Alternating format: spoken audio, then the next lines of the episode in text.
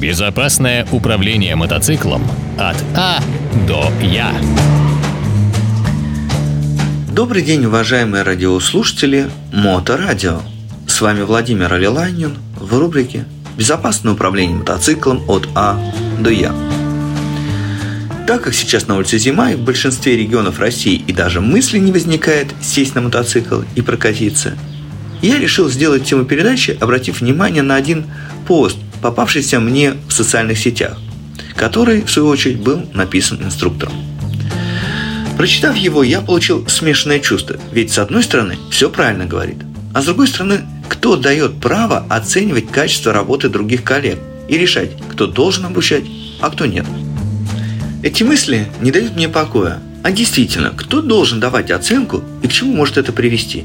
Ведь от качества работы зависит судьба людей. И с одной стороны, я его полностью понимаю и поддерживаю, что очень много людей работает в этой сфере некачественно и не стремятся даже развиваться. Но с другой стороны, нельзя всех под одну гребенку равнять.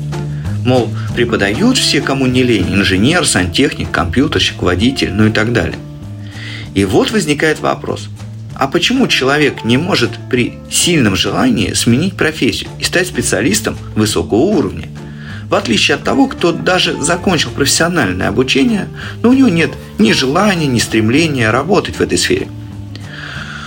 Очень много есть профессий, где работают люди как качественно, так и некачественно. К примеру, взять людей, работающих в автосервисе. К слову говоря, я очень долго работал в этой сфере и могу с полной уверенностью сказать, что наличие документов об окончании автодорожного техникума никак не характеризуется с уровнем специалиста, впрочем, как и то, в каких компаниях он работал. Только его сделанная работа проявляет его профессионализм. Теперь давайте вернемся обратно в сферу мотообучения. Не так давно можно было сдать на категорию А экстерном, без обучения – Потом законы ужесточили, и стали появляться школы, которые по документам в большинстве своем были мотопрокаты и сотрудничали с автошколами. И через время снова законы ужесточили, и эти школы легализовались. Потом стали выдавать инструкторское удостоверение тому, кто прошел обучение в школах, имеющих на это лицензию. Получив это удостоверение, человек мог обучать вождению, по сути, на категорию А. Недавно снова закон изменился. И теперь инструктор должен иметь образование, позволяющее получить инструкторское удостоверение. Все было бы хорошо, но вот вопрос. А какое образование в действительности должен получить инструктор? Что ему позволит стать экспертом своей профессии? Есть ли такие люди, которые могли бы дать все необходимые знания? И более того, работают ли они в таких учреждениях?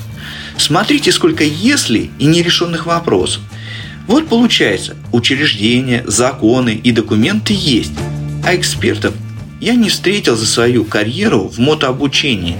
А ведь я очень много искал информации и ездил в поисках ее по разным школам России, как в государственные, так и в частные. И вот, возвращаясь к инструктору, он написал от чистого сердца эту статью с осуждением. А чего он решил, что он уже овладел достаточной экспертностью, что дает право осуждать? На этот счет э, мое мнение и мой опыт работы подсказывает, что все знать невозможно. Стремиться к этому нужно. Осуждать и вслух говорить неэтично, но тоже нужно, так как на кону стоят жизни и здоровье людей – но так как это ничего не меняет, вместо этого лучше создавать общество, которое даст возможность вырасти всем в этой сфере образования. Всем инструкторам вообще надо начать общаться и встречаться, а не осуждать человека, не зная его личный и его уровень компетентности в этой работе. Что такого сложного взять и позвонить тому, кому у тебя есть вопрос? И, конечно, я не знаю, на кого мог так среагировать этот инструктор, но все же – Хотелось бы решения вопросов, а не сотрясания воздуха. Завершая эту передачу, хотелось бы ее немного дополнить. Ко мне уже много обращалось инструкторов, и некоторые даже обучались. И хотя я в этой сфере самоучка, который решил просто разобраться во всех аспектах управления мотоциклом и со всем, что позволяет улучшить обучающий процесс, хочу сказать, я каждый год что-то для себя открываю новое. И каждый раз осознаю, что нет предела совершенства. И те знания, которыми я владел на данный момент, не нужны в таком объеме для того, чтобы безопасно и осознанно управлять мотоциклом. Я также понимаю, что большинству учеников тоже не надо знать прям все физики процессы во время управления мотоциклом. Но инструктора должны стремиться познавать свою профессию с разных сторон, и даже тех, которые на первый взгляд напрямую и не относятся к этому процессу. На этих словах я хочу завершить эту передачу и пожелать всем вам заниматься любимым делом и делать этот мир лучше, не оглядываясь на других. С вами был Владимир Алилайнин на Моторадио. До новых встреч! Управление мотоциклом от А до Я.